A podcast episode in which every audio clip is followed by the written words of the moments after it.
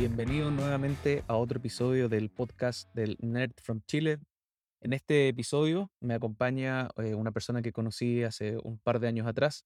Eh, su nombre es Carlos Seuch y lo conocí porque en ese tiempo organizaba un evento de trabajo remoto que se, que se llamaba 9.5 y mm, bueno, tuvimos una conversación para el podcast del evento y vi que teníamos eh, varias cosas en común, que compartimos varias cosas respecto al, al estilo de vida en general. Con Carlos tenemos eh, esta conversación en donde justamente ahondamos mucho más en detalle en, su estilo de vida, en lo que es estar viviendo en el, sur de Chile, lo que lo ha llevado a, tener en su vida proyectos relacionados a, viajes también. Me gusta mucho la parte también donde hablamos sobre los ritmos de trabajo, los ritmos de la vida en general, de si nos tenemos que apurar, por ejemplo, para llegar a alguna meta o, cómo afrontamos esa definición de metas en nuestras vidas. Y también pasamos por em, algunas recomendaciones de libros, eh, la, importancia también que tienen en nuestras vidas eh, nuestras señoras o nuestros, nuestros partners para poder también apoyarnos en, en, nuestras, em, en, las metas que nos definimos. Y terminamos el podcast con un par de recomendaciones de países, de ciudades eh, que cada uno ha viajado y que, y que, ¿no es cierto?, le da este, esta importancia a lo que es viajar, a, este estilo de vida que, que, tiene que ver con conocer países, conocer culturas y, y poder eh, reenergizarse de, de, de, estos. Así que eh, los dejo con, con, esta conversación que fue muy entretenida y, em, y los escucho o los leo en sus comentarios sobre qué les pareció esta conversación. Así que Vamos eh, con Carlos Seuch. Hola Carlos, ¿cómo estás? Hola Felipe, muy bien y tú, gusto estar aquí contigo. No, igualmente el gusto es mío, Carlos, gracias por, eh, por estar acá. Cuéntame, ¿en, ¿en, qué estás hoy? Soy un torbellino, Felipe. Hoy día estoy, tú sabes que yo vengo de la industria del travel tech, que obviamente fue una de las industrias, si no la industria más golpeada con el tema pandemia. Así que ahí me ha tocado ser bien resiliente y al mismo tiempo ágil y flexible y hoy día estoy instalado en el campo construyendo proyectos digitales al mismo tiempo que, que intentamos mantener con fueguito nuestros proyectos de turismo para cuando esto ya vuelva con todo. Oye, ¿y cuándo fuiste al sur? Porque entiendo que estás en Puerto Varas, por ahí cerca. Estoy cerquita de Puerto Varas, en la comuna de Los Muermos. Igual me muevo entre ambos lugares y llevo acá ya dos años. Así que ya instaladísimo, volviendo a las raíces familiares. Toda mi familia era de, de aquí, de esta zona. Así que yo soy, soy el paréntesis que estuvo instalado su buen tiempo en Santiago, junto con, con mis hermanos. Bacán, y me imagino que varias de estas cosas fueron pasando por la pandemia. Igual allá se está volviendo todo, ¿cierto? Como mucho más chico, o sea, Puerto Varas no es una ciudad tan grande, igual es lo que pasa un poco con Pucón en mm. Chile. ¿No es cierto? Ya Pucón yo creo que está en otro nivel de, comparado a Puerto Varas, pero Puerto Varas se está convirtiendo en algo bien complicado para, para vivir también. ¿Cómo has vivido eso? Sí, es, un, es una pregunta súper potente y profunda, Felipe. Yo creo, esto lo hemos conversado otras veces, de que siempre nosotros hemos sido muy embajadores del trabajo remoto, entre otras cosas, como una forma de descentralizar, de que empiecen a pasar cosas en otros lugares y no todo se centraliza en Santiago o en las capitales, en cualquier lugar pasa esto. Pero también tiene este lado oscuro, que es que muchas veces los lugares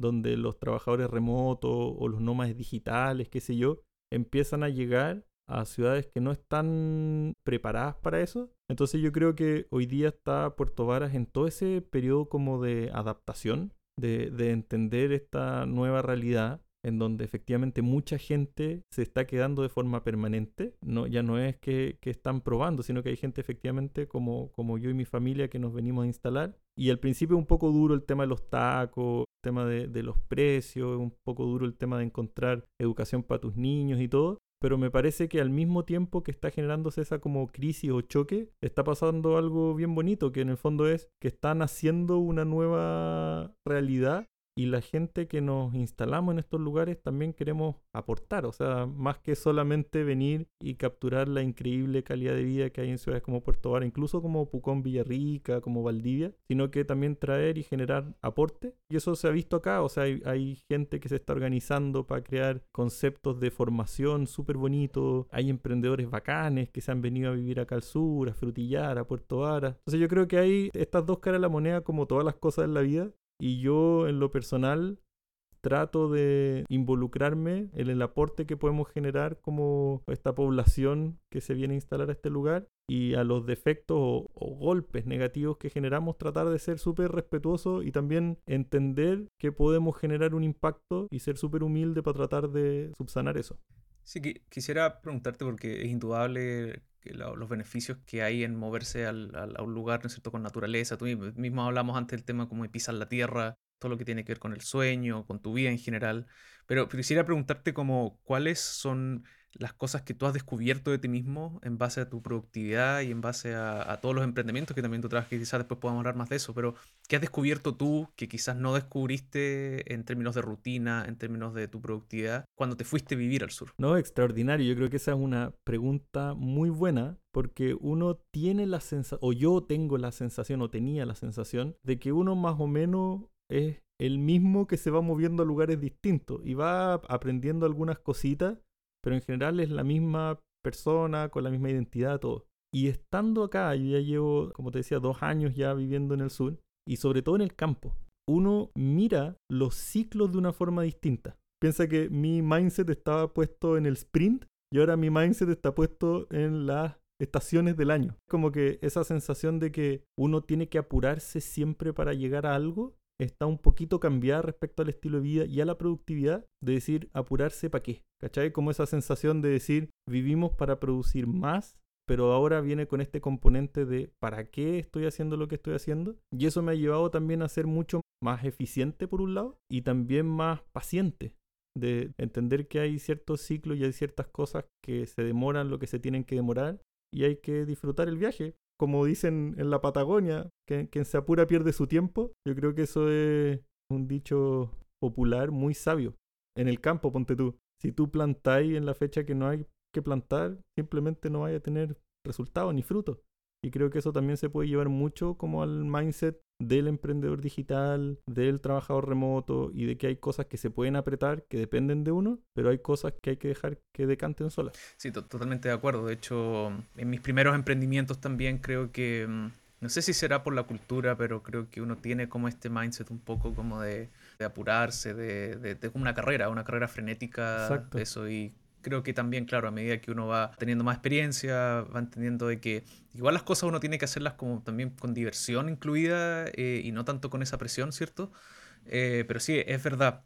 ¿Y tienes algún momento como del día que digas, sabes que en este momento es donde produzco más o como que estoy más tranquilo como para trabajar o al revés para estar con tu familia? Cuéntame un poco eso.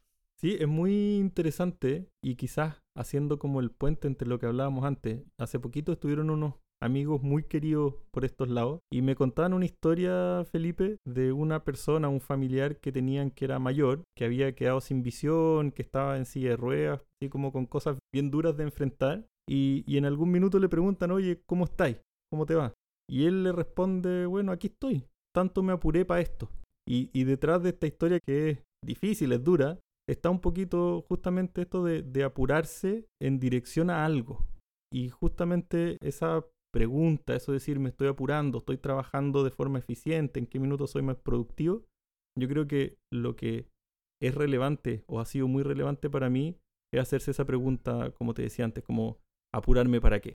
Y cuando tengo más o menos claro, yo creo que hoy día lo tengo más o menos claro, el estilo de vida que estoy intentando diseñar, construir, también a mí me, me encanta trabajar, Felipe. Entonces trato de buscar muchos espacios donde trabajo súper duro. No, que no se malinterprete esto de que uno tenga calidad de vida con, con no trabajar o trabajar poco, por el contrario. Pero sí de entender justamente lo que tú decías, que tiene que ver con los ritmos, con los momentos que son más productivos y no tener que, porque yo tengo que trabajar a esta hora, eh, trabajo y al final no soy nada productivo. Y en mi caso depende mucho también justamente de eso. Yo, una de las cosas lindas que he hecho estando acá es que yo no me despierto con despertador, ponte tú.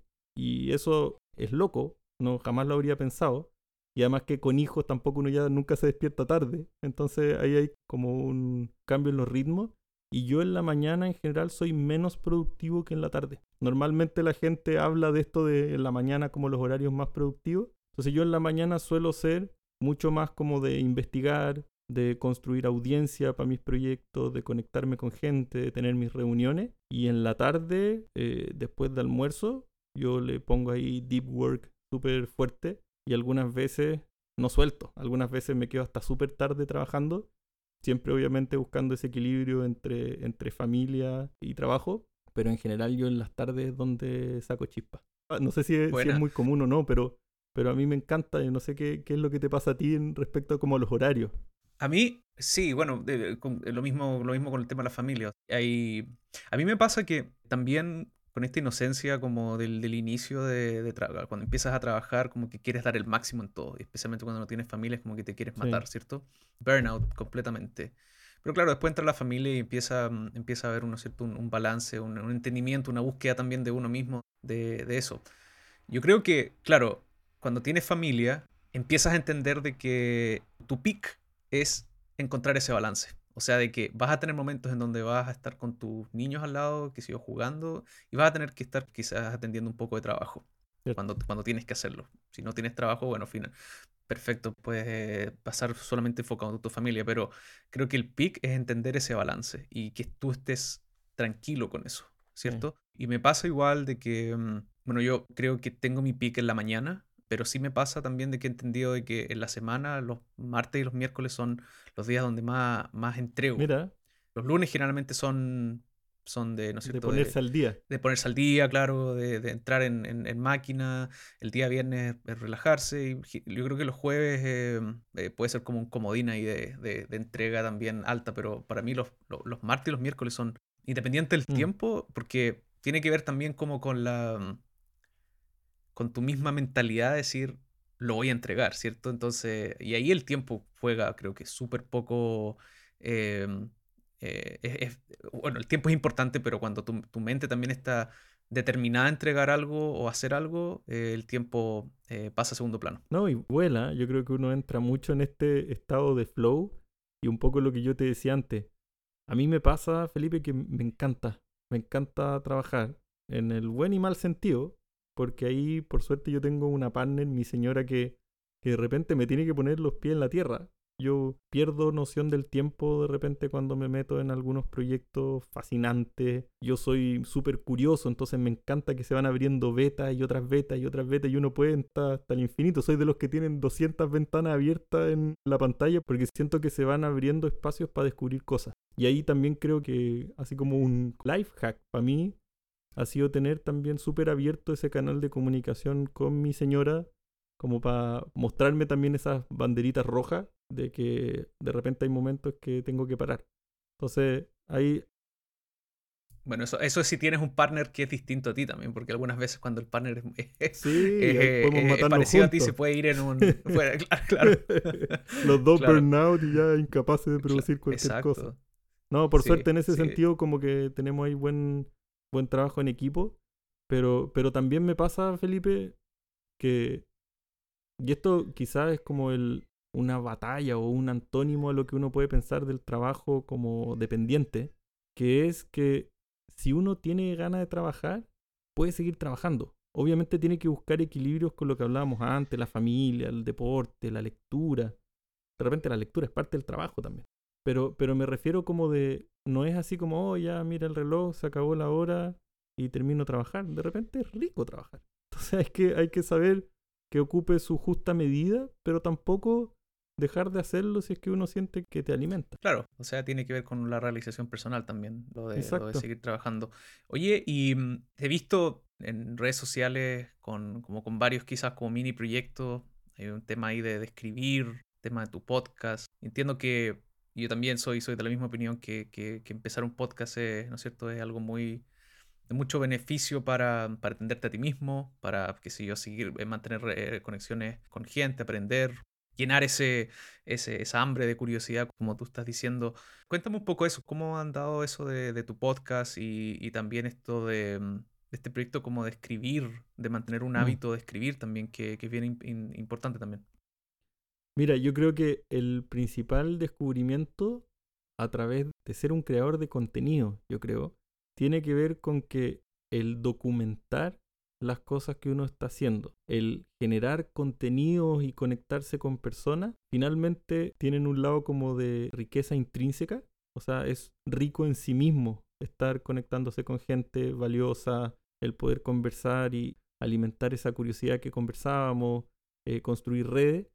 Y por otro lado, también tiene un elemento funcional que es muy poderoso. Y esto le pasa mucho a, a quienes estamos metidos en el mundo tech, de que construimos productos que muchas veces son muy ricos, pero no hay interacción con audiencias. En el fondo de, oye, ¿por qué nadie ocupa esta joya que construí si es increíble? Y muchas veces pasa justamente porque olvidamos que al final los usuarios van a ser personas. Entonces yo creo que tanto el podcast como el generar contenido en mi blog o incluso ahora yo estoy metiéndome muy fuerte en Twitter tratando de entender ahí cómo hackear esta red social, es que al construir audiencias, cuando tú tienes algo importante que decir, un producto que lanzar o feedback que ir a recoger, esa audiencia recibió valor de ti y por tanto también está dispuesta a entregarte valor de vuelta. Entonces yo creo que es un acto de, de aprendizaje intrínseco y un acto muy eficiente para quienes somos emprendedores digitales, porque hay alguien a quien mostrarle lo que tú estás haciendo. Entonces creo que es un hack marketero por lo pronto y además, y esto es como algo, como una externalidad positiva, a mí me pasa por lo menos que escribo cosas, yo partí con mi blog hace tiempo escribía blogs y todo, pero nunca lo había hecho como tan disciplinado. Y de repente yo me meto a revisar cosas que he escrito que son insights que yo en algún minuto había recogido y olvido. No sé si a ti te pasa eso, pero como que, oye, qué interesante esta conversación con Felipe, qué buen insight me dio. Si lo registro, después puedo volver dos años después y, volver a recordarlo. Versus que en esta, en esta vorágine del construir proyectos muchas veces uno va, va olvidando cosas. Así que solo es ganar, ganar. Bueno, para los que somos curiosos nos pasa eso, ¿cierto? Como que estamos consumiendo tanto material o que, llegamos a un punto donde decimos, bueno, ¿para qué tanto material si es que al final no lo vamos a recordar realmente, ¿cierto? Entonces ahí empiezan estas estas como iniciativas como de guardar conocimiento, de tener como tu propia librería. Yo, yo, yo yo personalmente he pasado por, por varias, varias fases, hasta mm. he pasado por la fase donde ya sabes que me olvido, simplemente quiero, quiero conocer, no me interesa recordar, porque también creo que Independiente si tú recuerdas o no, cuando lees algo nuevo, empiezas a hacer conexiones internas con cosas que has leído antes. No necesariamente tienes que recordar el detalle de lo que leíste antes, pero sí uno o dos highlights que tuviste de experiencias pasadas y empiezas a generar, ¿no es cierto?, nuevos seres así adentro que se generan de esa fusión o de esa experiencia de leer algo nuevo o de aprender algo nuevo. Conectas los puntos al final. Conectas puntos, exacto. Me pasa también, bueno, con qué software, ¿cierto?, elegir como para, o qué método elegir para recordar. Como bien dices tú, el blog, un podcast, son medidas eh, como de hack de, de, marketing y también de, ¿cierto?, de recordar, eh, ojalá en el, en el futuro eso. Pero es complicado, es difícil mantener ese, ese hábito. ¿Dónde guardo mis cosas? ¿Cómo las escribo para que después, ¿no es cierto?, vuelvan en un futuro a, ser recordadas. Bueno, yo en ese sentido, Felipe, ahí también tengo que ser muy honesto. Obviamente, cuando tú tenés un podcast o trabajáis con fuerza tus redes sociales o trabajáis un blog, tú también te empilucháis frente al mundo. Y obviamente la manera en que uno construye contenido es expuesto. Entonces tú también tenés cierto, ciertos procesos. deja de, permíteme eh, interrumpirte ahí, porque esa expresión que usaste, creo que nos pasa a todos los que intentamos, ¿no es cierto?, dar este paso, mm. pero quisiera como ponerme en el pre dar ese paso, porque ¿cuál es, por ejemplo, yo te puedo contar de mí, de mi experiencia, pero ¿cuáles fueron, por ejemplo, tus trabas para antes de empilucharte? Eh, ¿Cuáles son es una súper es una súper buena pregunta. Yo partí conociendo el mundo de los blogs cuando yo fui a viajar, yo me fui a viajar un año por el mundo con mi señora, en ese minuto era mi polola, y yo tenía un blog que lo apagué, lo, lo saqué del... ¿Por qué?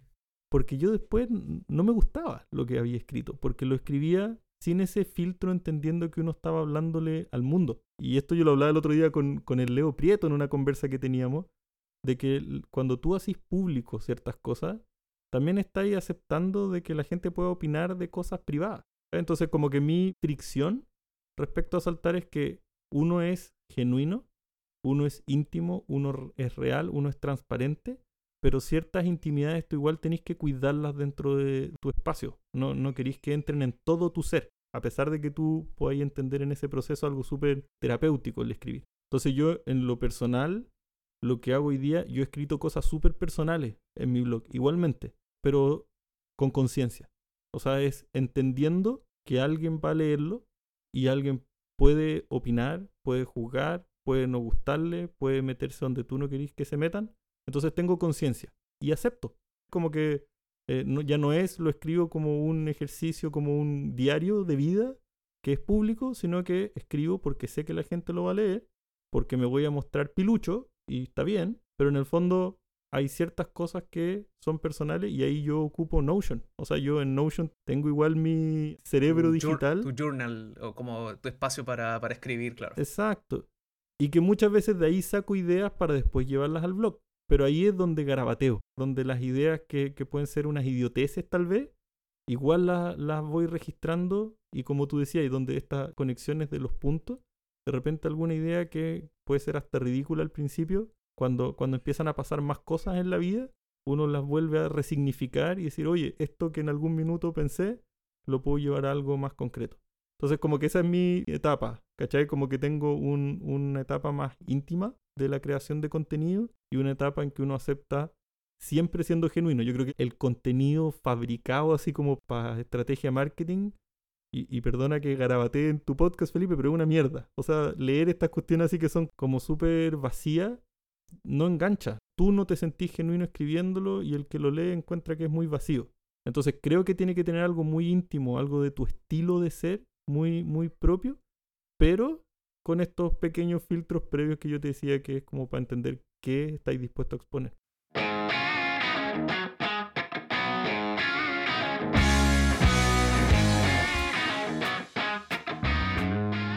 Y cuando escribes esto, ¿cómo es el trigger que tiene? Porque, no sé, te despertaste con esta idea quizá de la noche anterior, o por leer algo, por, eh, no sé, una conversación. ¿Cuál es el trigger más, más común ahí al escribir algo? Siendo súper honesto, es disciplina.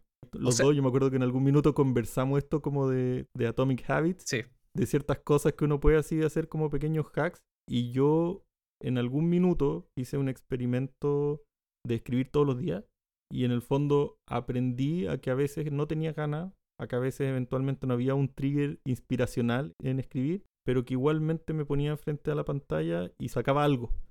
Eso, eso lo aprendí a hacer desde la disciplina alemanota que tengo en mi cabeza. Y ahora, en el fondo, tengo, como ya no, no estoy en ese experimento, siento que es valioso, pero que tampoco tengo que estar todo el día escribiendo, claro. como que lo limito a que mínimo escriba una o dos veces a la semana. Y ahí sí dejo que ocurra un poco la magia. O sea, si llega el domingo y no he escrito, escribo el domingo. Pero, pero normalmente ocurre cuando veo algo que me llama la atención o cuando uso un método, donde tú no sé, ahora estamos hablando y yo te estoy contando cómo hago ese ejercicio desde una idea a Notion, de Notion al blog, del blog al podcast, ¿por qué no contarlo? ¿Por qué no hacerle un doble clic y mostrar cómo lo hago? Pam, y después agarro y, y me pongo a escribir. Pero en general es de, viene desde la disciplina y desde el placer asociado a escribir. Yo creo que es muy rico escribir. Bueno, para cualquier persona que quiera empezar a escribir o quiera empezar a grabar o hacer un podcast, hacer videos y todo eso, generalmente la recomendación es hazlo, hazlo. Exacto.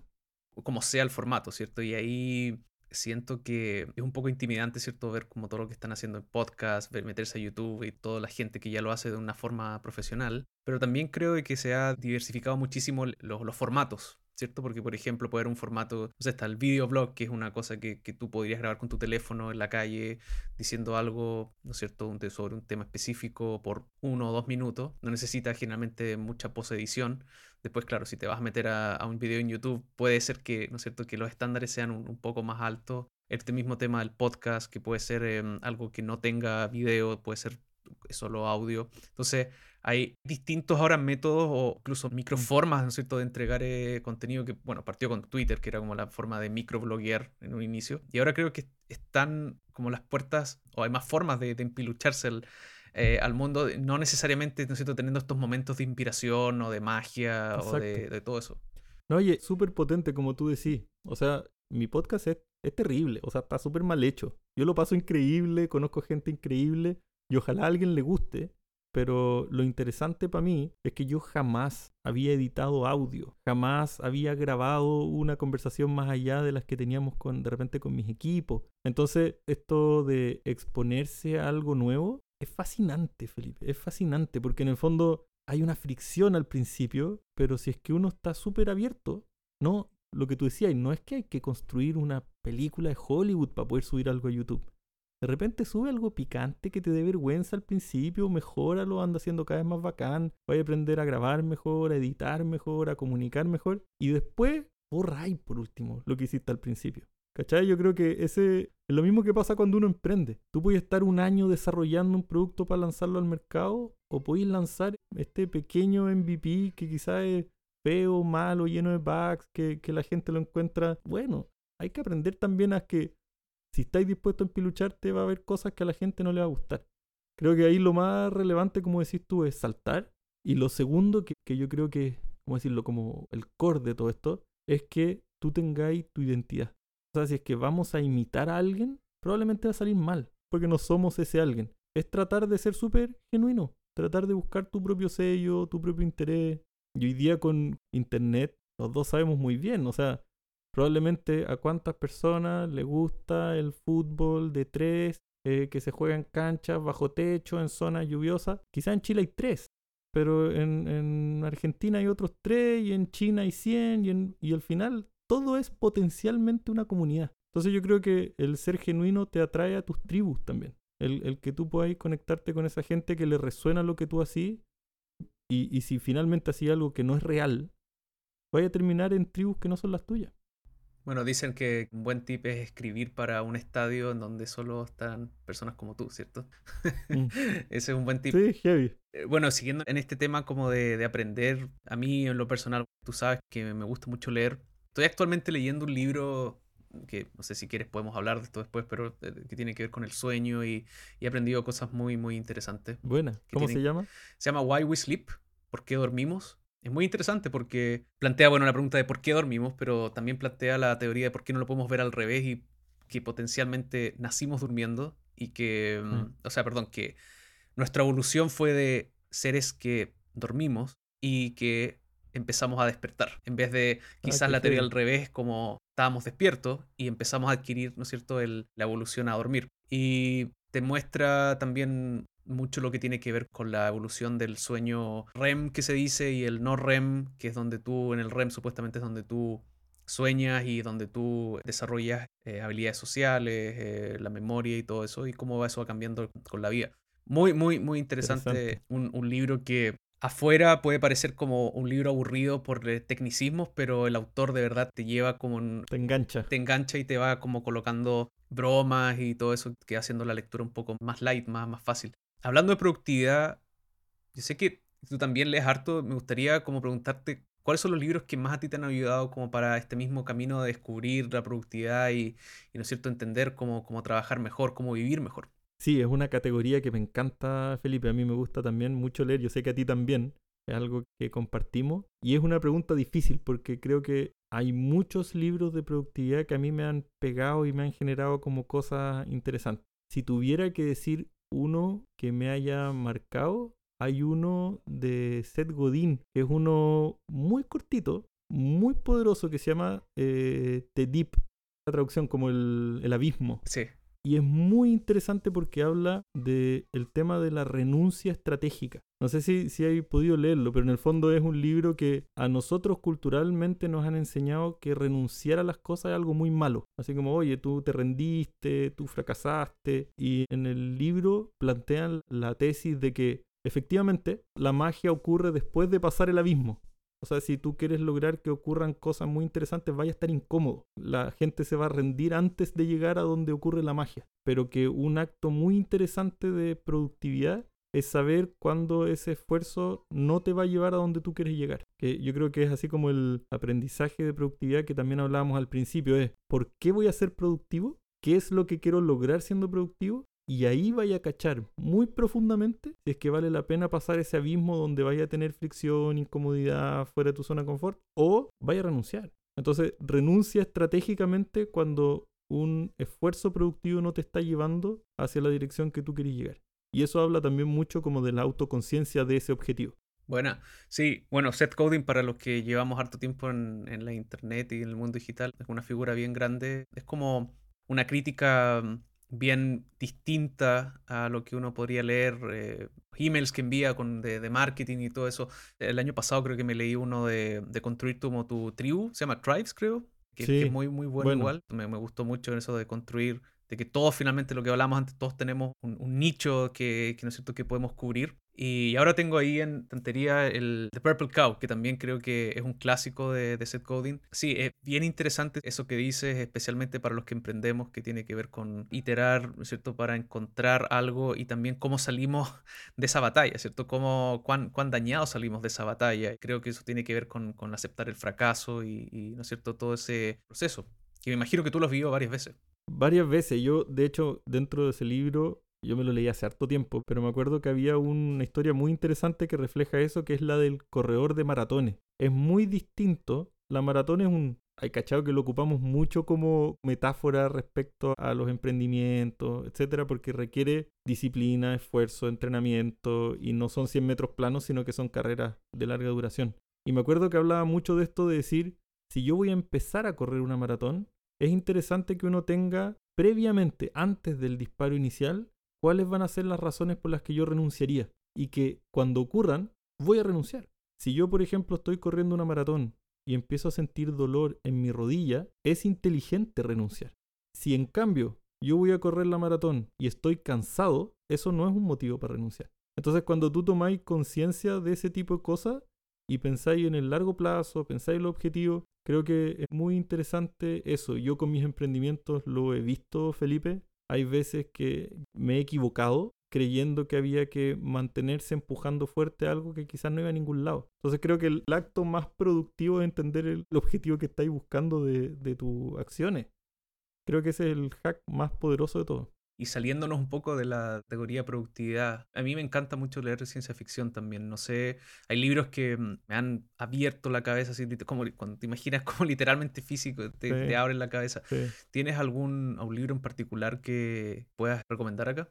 Mira, yo ahora voy a dar dos recomendaciones. Una que estoy leyéndole a mi hija. Mi hija tiene cuatro años, pero es un libro que a mí me encanta leerle, que es La Isla del Tesoro, de Robert Louis Stevenson, que es un libro muy entretenido livianito de leer, pero que tiene una forma de contarse. El storytelling que hay detrás es maravilloso y creo que es una joya que todos debiéramos leer. Y uno personal que a mí me ha marcado y cada tanto vuelvo es Hermann Hesse, que es Siddhartha. Siddhartha. Que también creo que tiene, tiene mucho que se puede leer distinto dependiendo de la etapa de la vida en la que uno está.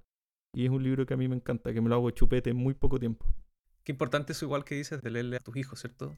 Como ese, formar ese hábito. Yo batallo porque tengo una, una, hija más grande de 10 años y otra de 3. Con la de 3 es muy sencillo, me siento con ella y le leo. Con la de 10 es un poco más complicado, pero mm, tenemos dos días a la semana en donde yo me siento con ella y le leo un libro. Es curioso también como esa batalla que se tiene como lo que me gusta a mí que le debería gustar a, mi, a mis hijos, eh, pero que tus hijos no les gusta otra cosa. Entonces ahí tienes que encontrar el punto medio o leer algo que le gusta a tu hijo, que también es lo que debería ser, ¿no? No, puedes, eh, no puede ser de que le guste eh, lo mismo, el, no sé, la fantasía o la ciencia ficción o lo que sea a tu hijo también. A mí me pasó porque para niños especialmente muchos libros de, de fantasía, como estas heroínas o héroes que, ¿no es cierto?, que salvan reinos y todo eso. Y a mi hija no le gusta. Eh, entonces encontramos una categoría, para mí más grande, que tiene que ver con heroínas, pero con, con ciencia o, eh, física, eh, ¿cierto? Bueno. Hay un libro de, una, de, un personaje que se llama Max Einstein, que tiene una relación con Einstein, pero todavía no se sabe por qué en el libro, y, y ese fue el que le gustó. Pero mm. también ahí, ¿no es cierto?, hay un periodo de, como te decía, de ajuste para entender qué es lo que le gusta a tu hijo. Y, algunas veces también los libros que son como con muchas letras, o sea, perdón, páginas llenas de, letras. Hay unos libros que son más amigables que tienen que ver con dibujos y, texto. Entonces ahí hay una batalla eh, con tus hijos de, de, aceptar que no les gusta lo mismo que, que, a ti te gusta. No, y fíjate, Felipe, yo creo que primero hay dos cosas. Lo primero es que hoy día es más difícil aburrirse para los niños. Y los estímulos, sobre todo digitales, son súper opositores muchas veces a la lectura. Es mucho más interesante quizás para un niño ver un video de YouTube que leer un libro. Y ahí por lo menos lo que yo hago, no digo que sea la receta porque estoy en la misma, yo creo que a todos los papás nos pasa que, que intentamos incorporar ciertos hábitos en nuestro hijo y no es tan fácil. Pero en lo personal, cuando yo pienso en mi historia y cómo yo empecé a amar la lectura, creo que uno tiene que ir a entender cuál fue ese trigger que en algún minuto a uno le hizo que le gustara. Y en lo personal, lo que me ocurrió a mí fue que la lectura se convirtió en un ritual muy grato. Yo tenía una profesora en el colegio que nos hacía escondernos a leer. Nos decía cuando lleguen a sus casas, busquen algún rincón donde nadie los moleste. Entonces yo me metía con una linterna en la cabeza, me ponía a leer cuentos súper ordinarios, no eran nada del otro mundo. Pero en el fondo, el convertir el ritual de la lectura en un espacio de padre e es lo que yo intento con, con la mía, como que ella diga, da lo mismo, quizá podría ser cualquier otra cosa, pero todavía mi hija quiere estar conmigo. Después yo estoy seguro que, que, con los años pasa que menos, pero, pero por lo menos eso, como de sentir que hay un ritual en donde cuando estamos juntos leemos o le cuento historias, ponte tú, y eso hace que, que sea asociado. Y este también es un hack de, de muchos libros de productividad, perdón que, trae, que los traiga de nuevo. Pero cómo tú asociáis un comportamiento deseado con un contexto de algo que te, que te gusta, que te hace cariño es uno de los cinco como máximas de Atomic Habits que recuerdo haber leído, como tienes que preparar el ambiente, como tiene, tiene, que haber una recompensa pequeña y, todo eso. Eh, eh, es bien interesante y mm, sobre eso mismo, no sé si me puedes contar como también el mismo estilo de vida, no sé si has leído libros quizás de como más de autoayuda, no sé si me puedes recomendar alguno. Sí, yo hay, hay dos libros que leí hace poquito que me gustaron bastante yo en general no soy muy pro libros como de autoayuda, pero hay algunos que vienen como contextualizados con hartos datos y cosas bien choras. Incluso Atomic Habits uno podría decir que también tiene algo de eso, porque te ayuda a construir como estilos de vida. Y uno de ellos se llama, no me acuerdo si es Lifestyle Design o Designing Your Lifestyle, que cuenta cómo se puede construir un estilo de vida a través del design thinking, que es muy interesante como para mirar un poquito eso de estilo de vida. Y hay otro que leí hace poquito que se llama Tiny Habits, que también va muy relacionado como con estos pequeños hacks de hacer cosas pequeñitas muchas veces que finalmente van construyendo realidades de tu estilo de vida. Y más de autoayuda, yo soy mucho de leer libros de viaje, ponte tú, me encantan los que no son libros de autoayuda, pero que finalmente te hacen un poco como volver a este soñador, como encontrar estos relatos de exploradores, de poder decir, Chuta, qué, ganas de estar recorriendo el mundo. Y eso hace que también uno le vaya metiendo elementos más épicos a la vida. Y eso a mí me encanta por lo menos.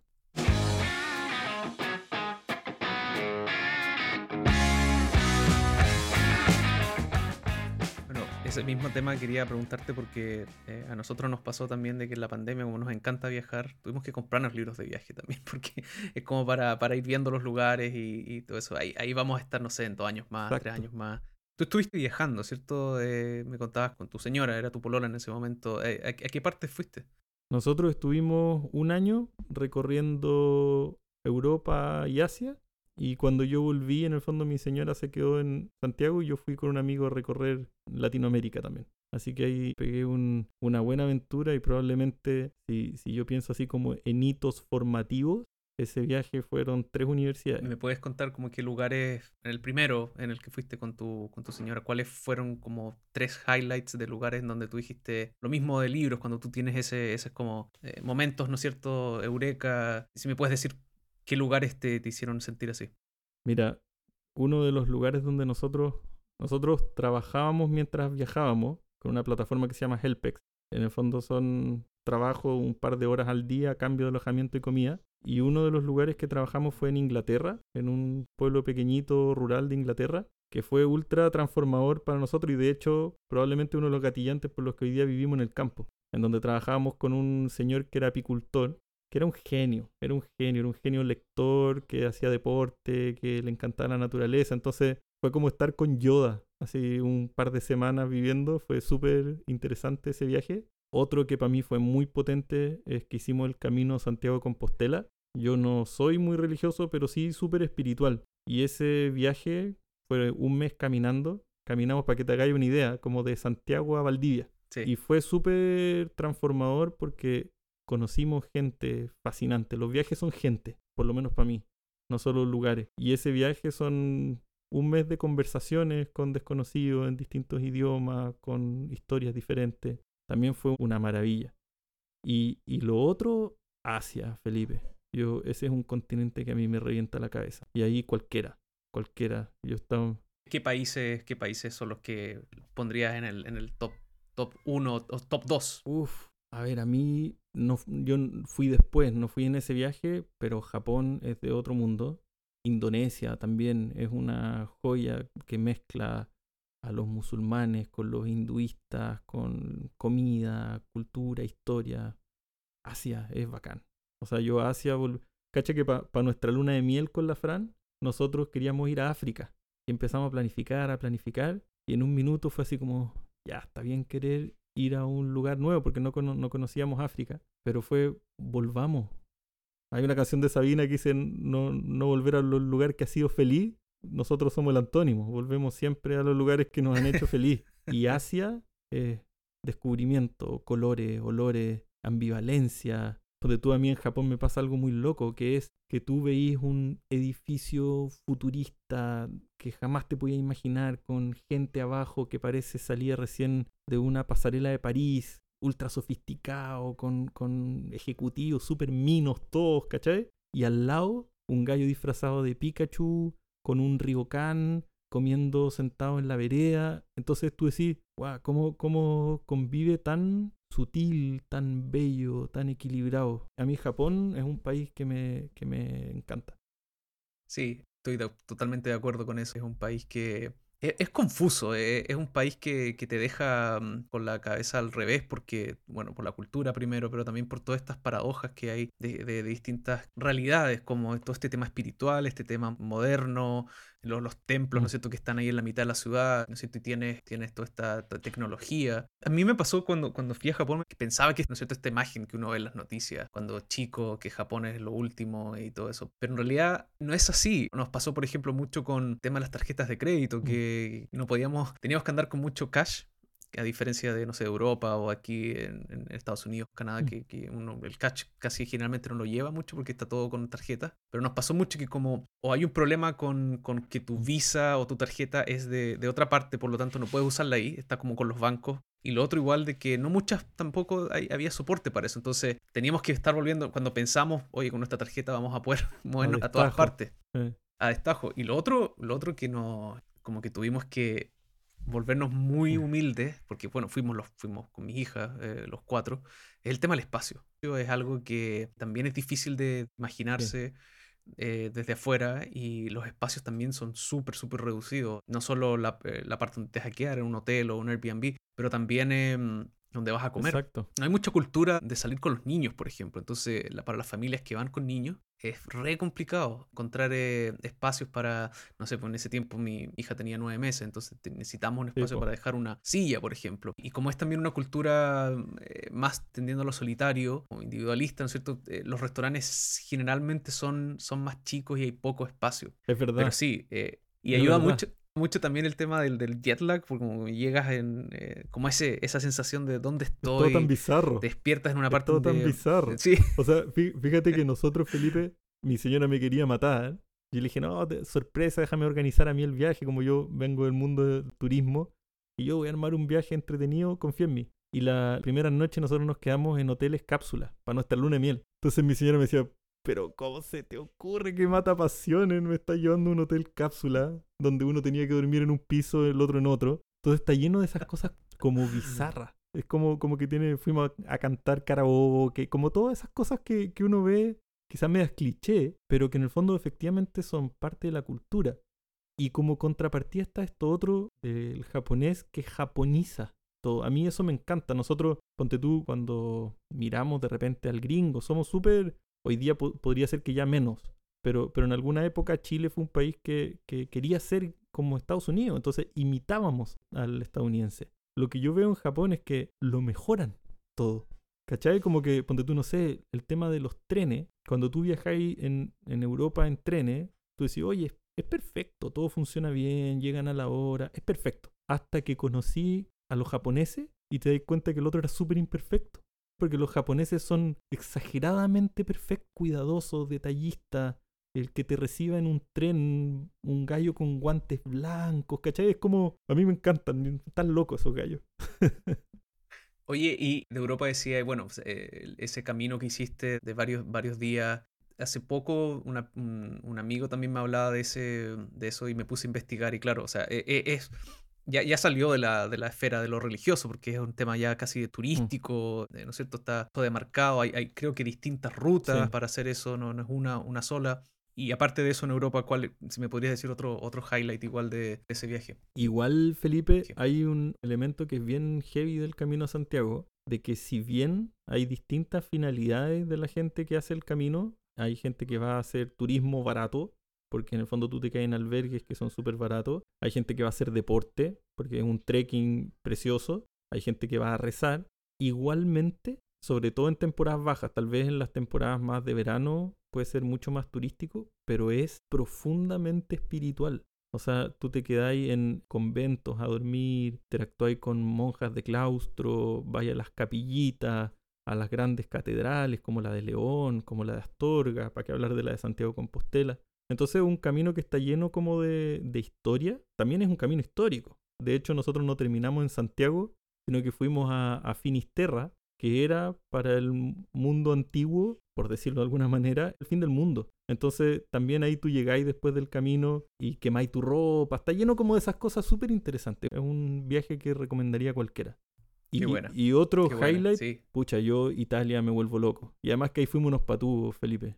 Nosotros nos quedamos con esta plataforma que te decía en una viña en la Toscana, ahí cerquita de, Florencia, en donde los dueños de la viña eh, uno era un músico famoso y el otro era un fotógrafo famoso. Eran dos hermanos que vivían en, una viña. Entonces era una locura porque tenían una casa que era una antigua panadería donde hacían pizza extraordinaria, llegaban escritores, actores, políticos. Entonces nosotros éramos como las mascotas, unos viajeros jóvenes recorriendo el mundo.